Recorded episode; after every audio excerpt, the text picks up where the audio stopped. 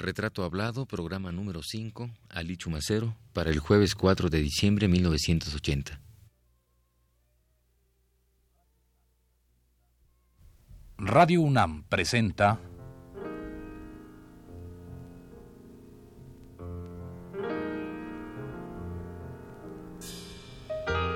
Retrato Hablado.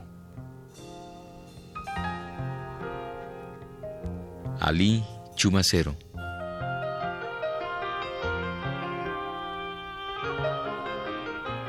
Un reportaje a cargo de Elvira García.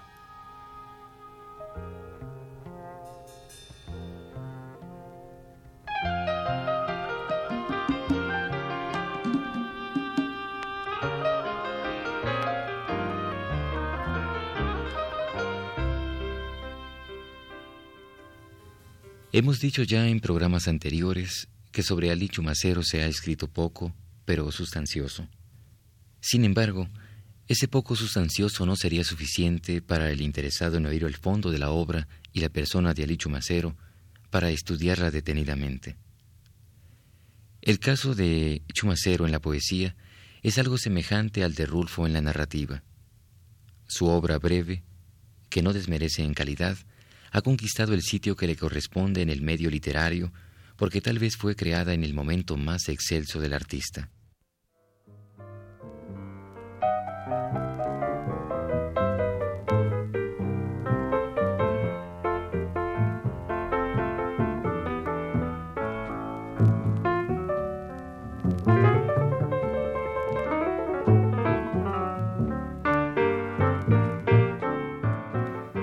Hemos afirmado, pues, que otros hombres, también escritores, han creado un texto sobre la obra de Alicho Macero. Por la importancia que dichos textos revisten, hemos querido, a partir de este programa, reproducir algunos fragmentos de esos mencionados escritos. De esta manera, mientras Ali continúa su charla, esos autores contribuyen a integrar mejor el retrato hablado de este poeta nayarita.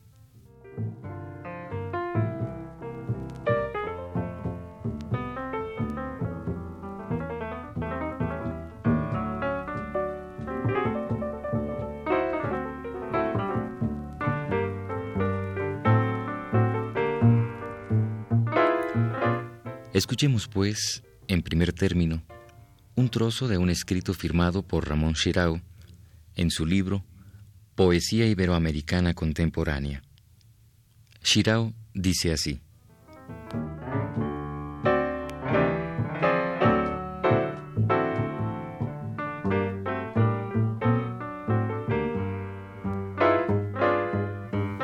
Poeta sensual poeta del goce y el gozo del instante, poeta de la instantánea contemplación de sí, Ali Macero sigue el curso del movimiento que ha de llevarlo a la nada de un amor ausente, a la nada de una contemplación pasada, a la nada final y definitiva de la muerte.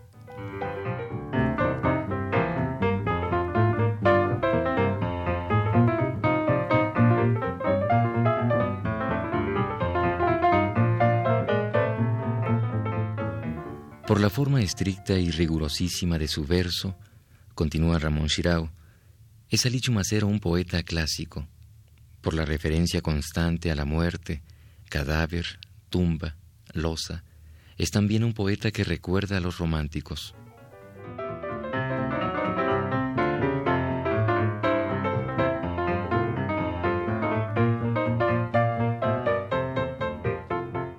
Encerrado en los límites de su piel, conducido hacia la muerte, el poema acaba por ser el sueño de una eternidad instantánea que encuentra el amor. Un verso, un solo verso, resume la intención de la poesía de Chumacero.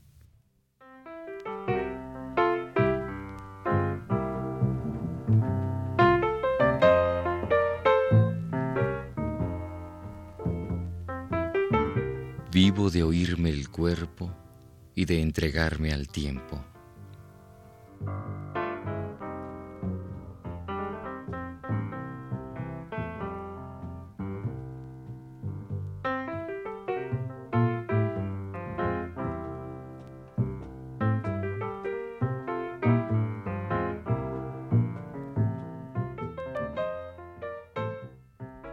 El orbe de la danza mueve los aires torna en fuego su propia mansedumbre. El frío va al asombro y el resplandor a música es llevado.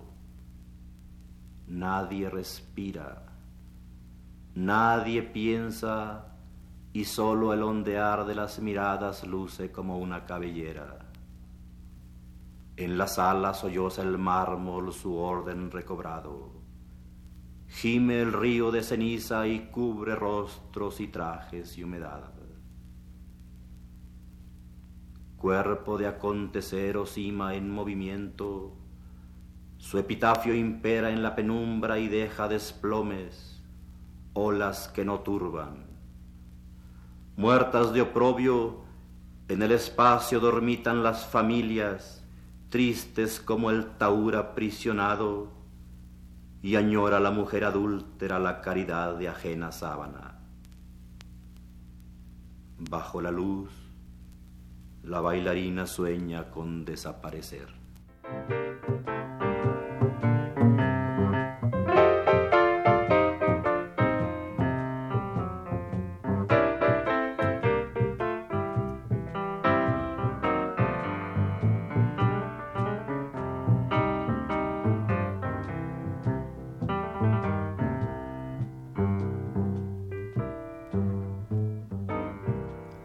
Pero después de escuchar la voz poética de Ali Chumacero, vayamos a la biblioteca del gran conversador, del hombre de hablar firme y recio.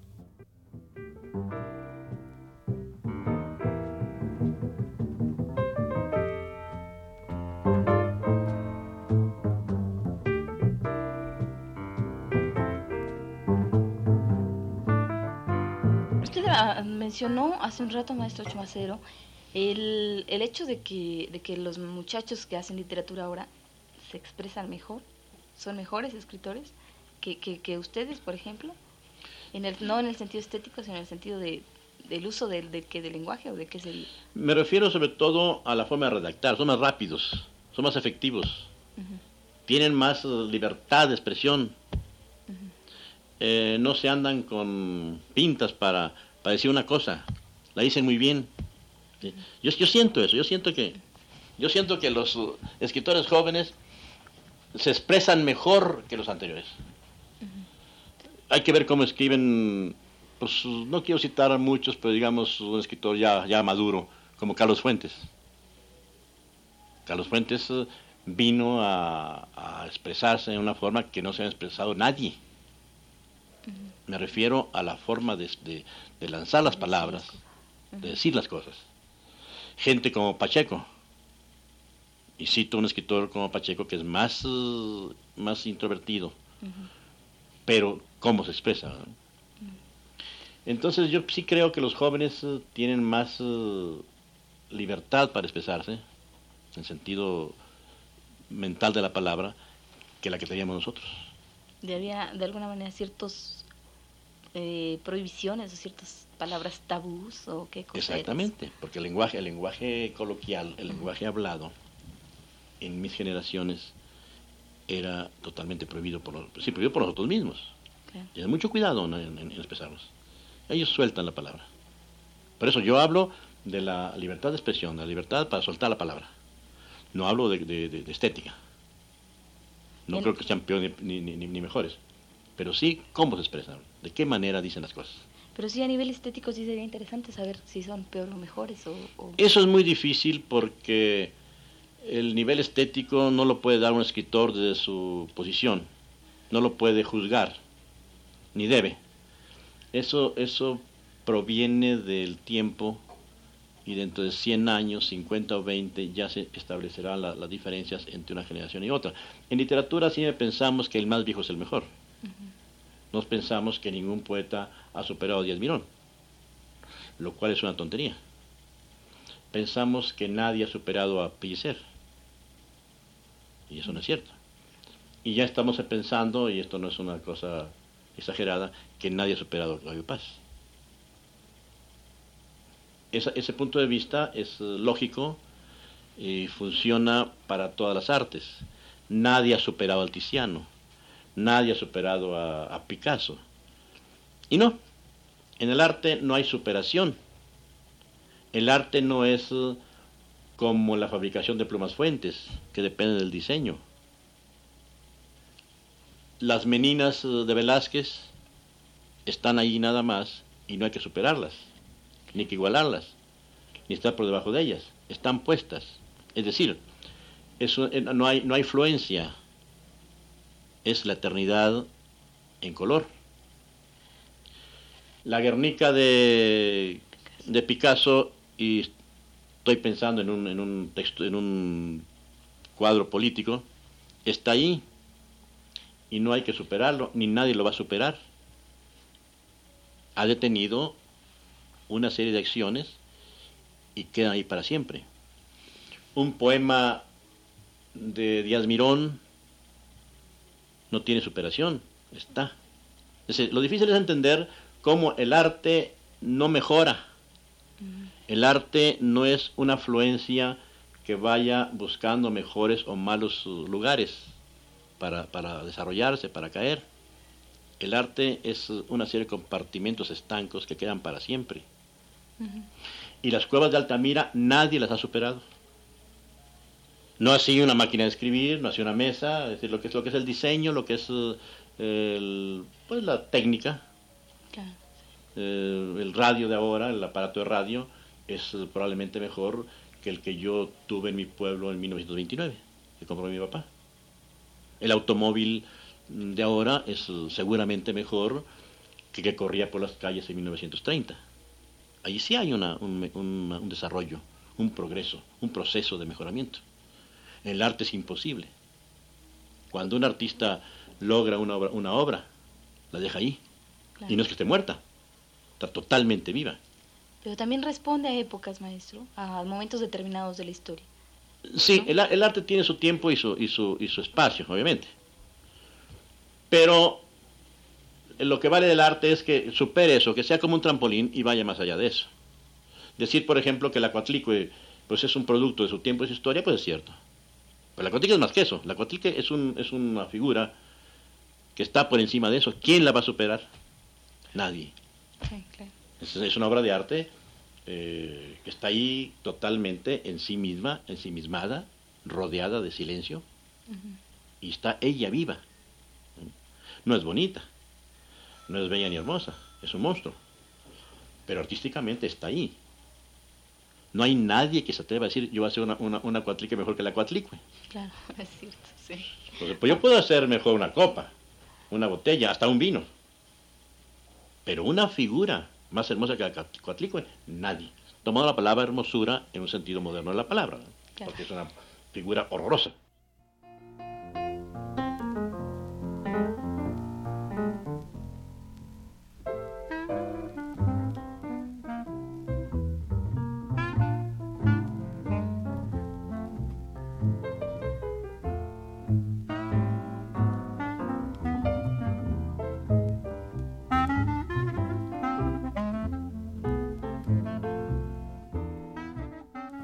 Ali, como muchos otros brillantes hombres del medio cultural y artístico mexicano, no ha sido persona de una sola disciplina.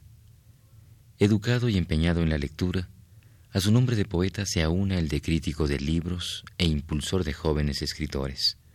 No en balde experimentó en dos revistas literarias de gran raigambre en el medio, Tierra Nueva y El Hijo Pródigo.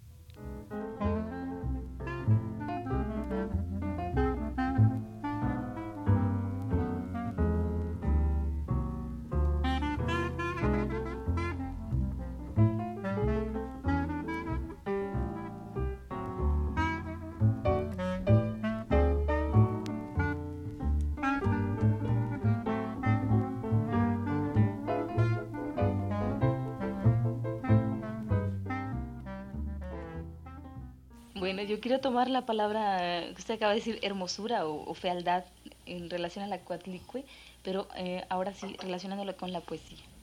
¿Sí? ¿Cómo podemos decir que un poema es bello, es hermoso o es horrible? Exactamente lo mismo. Bien, ya es un problema que tiene que ver con la estética más que con la psicología. La poesía no tiene, no tiene materia única. La poesía es una forma de expresión que recurre a todas las materias.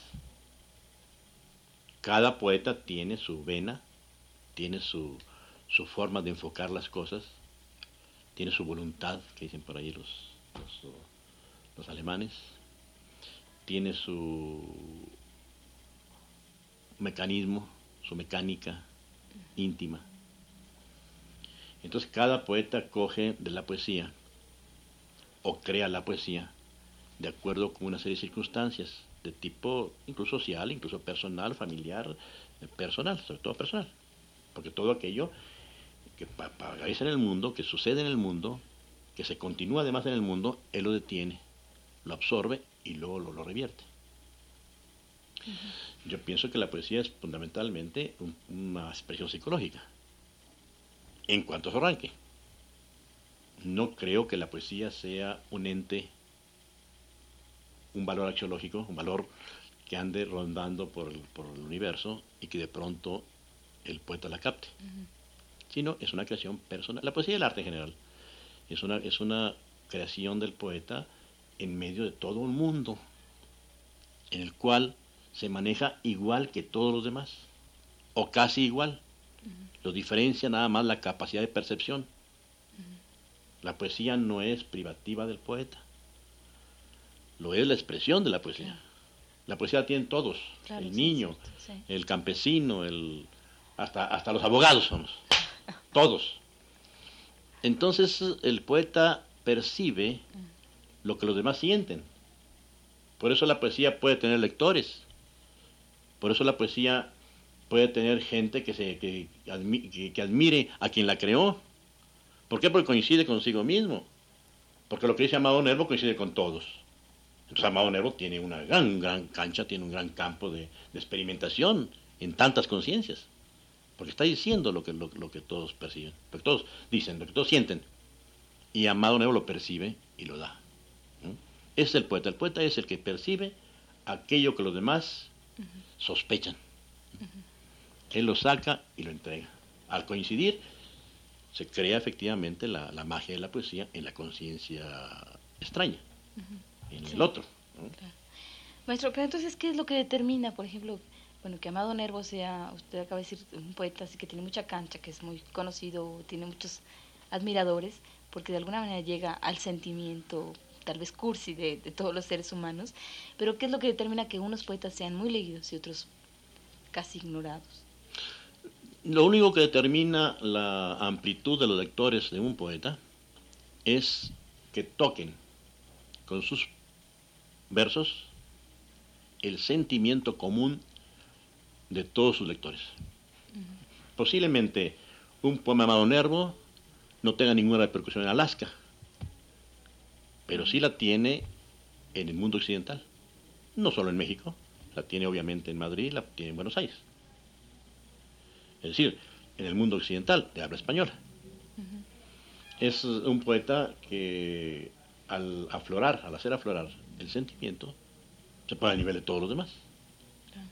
Entonces es muy fácil para un lector cualquiera tomar un poema de Nervo y sentir efectivamente lo que él ya, ya lleva, lleva dentro.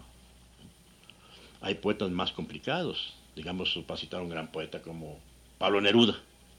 Pero es un poeta que hay que impulsarlo mucho para que, para que, para que suba más allá de un estrato o para que baje más allá de un estrato. Es un poeta extraordinario, es un poeta que ha creado formas espléndidas, pero como está dentro de corrientes eh, en que el sentimiento no se descubre rápidamente, entonces sucede que el, que el lector llega a alguno de sus poemas, pero no, no siempre a todos. Por ejemplo, él tiene un libro que se llama 20 canciones de amor y una canción desesperada. Ese libro llega absolutamente, es un libro escrito a los 21 años de edad. Es un libro que llega a todo el mundo. Pero llegan algunos de los poemas de Machu Picchu. Llegan algunos poemas de Residencia en la Tierra, menos. Si uno habla de García Lorca, por ejemplo, para citar un poeta que yo respeto mucho y quiero mucho, si uno habla de García Lorca, rápidamente el común de los lectores habla de romancero gitano. Y concretamente uno que dice yo me la llevé al río. Es el, es el libro de García Lorca más famoso, o lo fue por lo menos, ahora ha el García Lorquismo, o lo fue, tremendamente famoso libro, y no es de ninguna manera ni remotamente su mejor libro. Hay que buscar otros poemas para saber que Federico García Lorca era un gran poeta. Y no el romancero, que es un libro precioso, que es muy lindo, a mí me encanta, pero no es ese el gran libro de él. Pero sí es el libro en el cual entran todas las conciencias, o casi todas. Con ser un libro moderno, con ser un libro que maneja mm, formas eh, muy vanguardistas, casi todo el mundo lo entiende.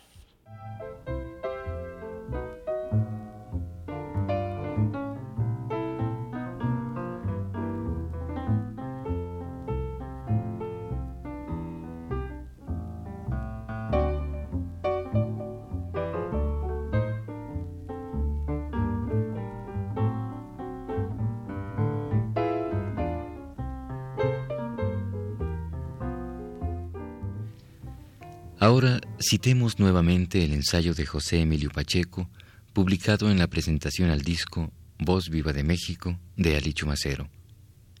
Este joven poeta dice de quien le antecede.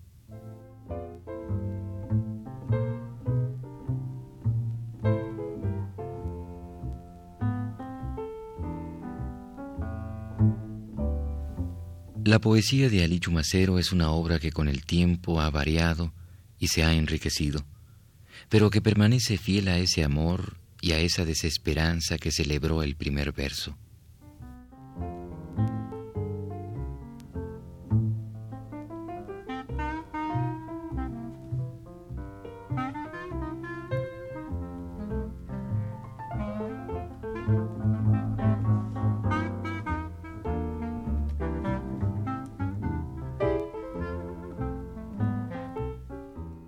Maestro, entonces no es determinante el que un poeta tenga lectores. Eh, es decir, eh, si un poeta tiene muchos lectores, es para un determinado poema, como acaba de hablar de García Lorca, o como habló de... Sí, pero es un problema sociológico.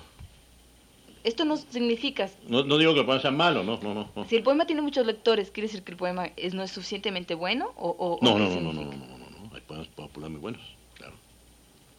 Pues si eres tú de, de Becker, que, es un magnífico poema, y que tiene una idea que con la que yo no, que yo no comparto, pues un poema muy bonito y ese lo, recitan hasta los niños de la escuela. No, no, no, el problema es otro. El problema no es que el poema, poeta popular es malo y el poeta popular, bueno, son tonterías, ¿no? porque, pero sí es verdad que, el, poeta, el poeta popular lo es porque no, porque no ofrece resistencias a la comprensión. Ahora puede ser un gran poema, eso no quiere decir que sea un mal poema. Puede ser un gran poema y, no ofrece resistencias. Ahora hay grandes poetas que ofrecen resistencias. Por ejemplo, Becker y Góngora. Aunque sea feo manejar dos poetas de distancias tan grandes en años, entre uno y otro hay como más de 20 años de diferencia. Becker obviamente será siempre más fácil para el lector común que Góngora. Esto no, hace a Becker a un lado, ni mucho menos. Ni mucho menos.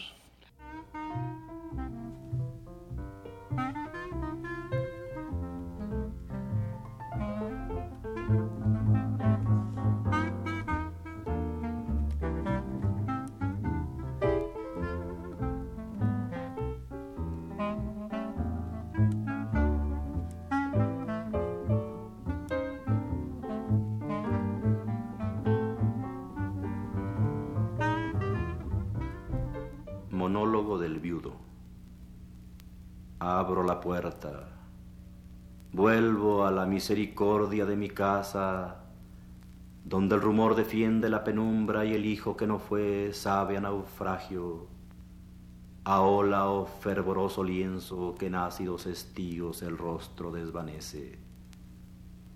Arcaico reposar de dioses muertos llena las estancias, y bajo el aire aspira la conciencia la ránfaga que ayer mi frente aún buscaba en el descenso turbio.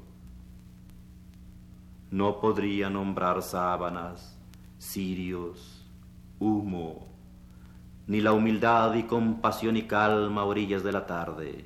No podría decir sus manos, mi tristeza, nuestra tierra, porque todo en su nombre de heridas se ilumina.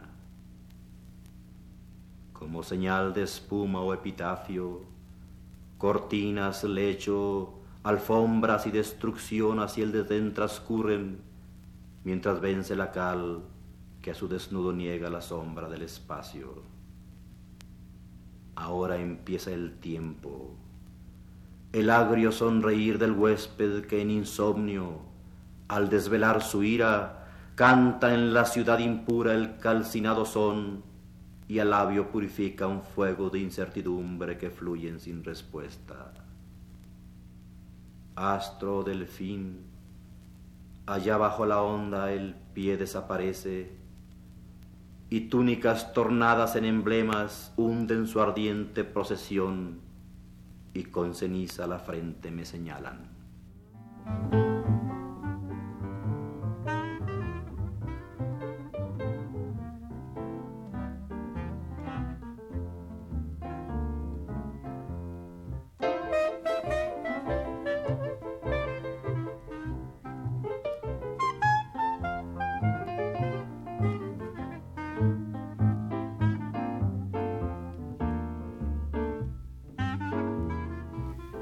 Esta fue la quinta parte del programa sobre Ali Chumacero.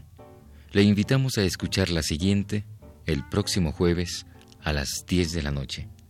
Gracias por su atención.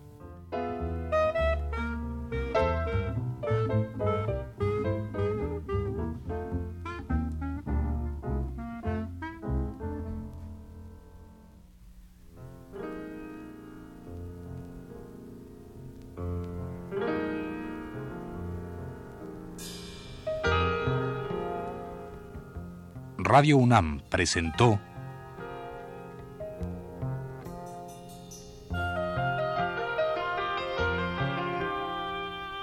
Retrato Hablado.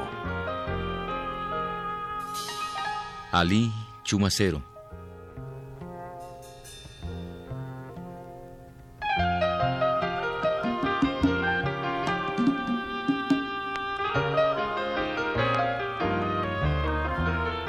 Un reportaje a cargo de Elvira García.